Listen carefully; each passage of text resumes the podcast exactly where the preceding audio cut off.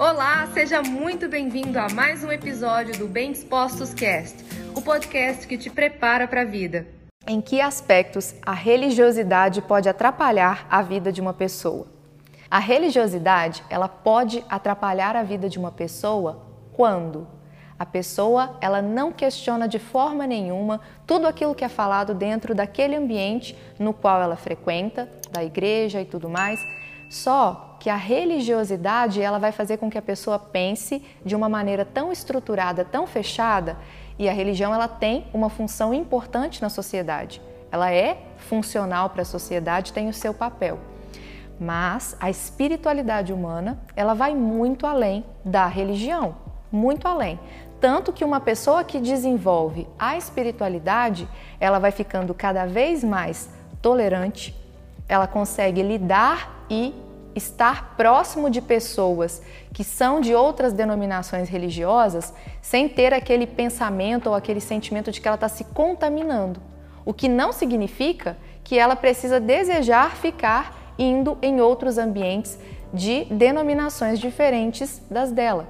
Agora, quando se trata da religiosidade, e aí eu vou falar dentro de um contexto cristão, dentro da minha experiência como cristã católica. A religiosidade dentro desse ambiente, um dos prejuízos que eu pude observar na minha própria vida foi que, dentro do âmbito, por exemplo, de pensamentos referentes ao crescimento financeiro, referente à prosperidade financeira, da maneira como eu fui ouvindo no ambiente onde eu fui criada, durante muito tempo ficou enraizado em mim de que era nobre ser pobre.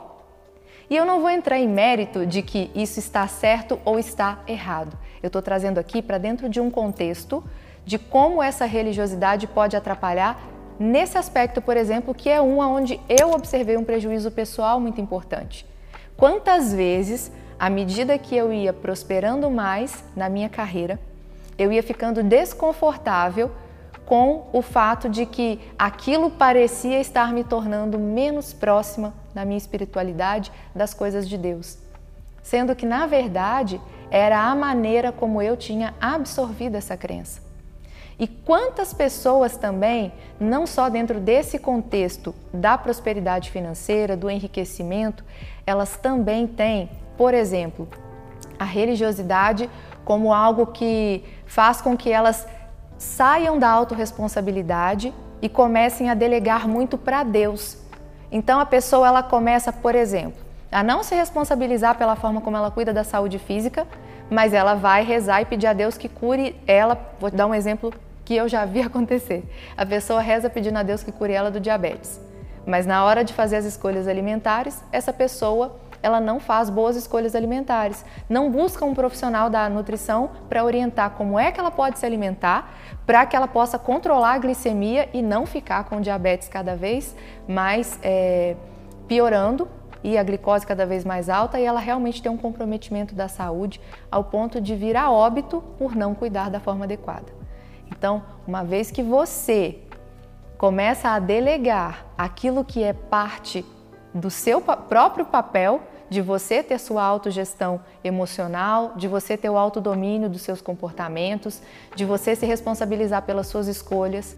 Se você começa a delegar isso a terceiros, independente se é dentro de uma questão religiosa onde você delega para Deus. A partir do momento que você não entende que as suas ações também precisam acontecer, que as suas escolhas também determinam seus resultados e que delegar para Deus algo que você não está olhando e se percebendo antes de agir é uma maneira infantil de se posicionar perante a sua fé.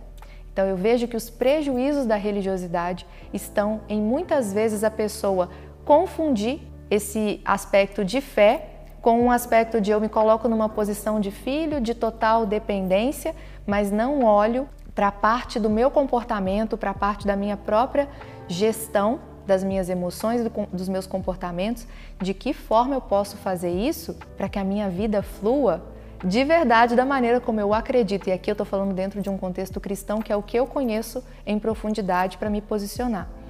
De que maneira eu acredito que Deus me criou para viver? Se eu acredito que Ele me criou para viver bem, se eu acredito que Ele me criou para conquistar coisas boas para minha vida, para minha família, eu preciso entender onde está o meu papel de estar sim debaixo da vontade dele, mas também entender o que depende de mim, das minhas ações, das minhas responsabilidades e o que não depende, eu conto com o auxílio dele, com as forças dele. De nada adianta eu pegar também e considerar que aquele que pensa de uma forma diferente da minha, que vem de uma outra denominação religiosa, ele é menos do que eu ou ele precisa se converter à minha crença religiosa. Esse também é um outro aspecto da religiosidade que é prejudicial. Quanto mais desenvolvido uma pessoa se torna do ponto de vista emocional e espiritual, mais tolerante e melhor ela lida com as pessoas que pensam e vivem diferente dela, sem se colocar numa posição de hierarquia de superior ou de inferior, entendendo que somos apenas pessoas com pensamentos, crenças e escolhas diferentes, mas que ninguém precisa mudar para caber dentro da realidade do outro. Todos somos livres para fazer as nossas escolhas e que está tudo bem. Então, uma vez que você entende que a religiosidade nesses aspectos que eu pontuei podem causar prejuízos no desenvolvimento emocional e comportamental do ser humano, é aí onde a gente precisa rever para tirar desse ambiente onde as pessoas se colocam para estar em contato com Deus aquilo que de fato vai elevar e tornar ela uma pessoa cada dia melhor e, nesse caso que eu estou falando, um cristão cada dia melhor. E esse foi mais um episódio do Bem Dispostos Cast. Aguarde o nosso próximo encontro e lembre-se sempre: cresce mais quem cresce junto.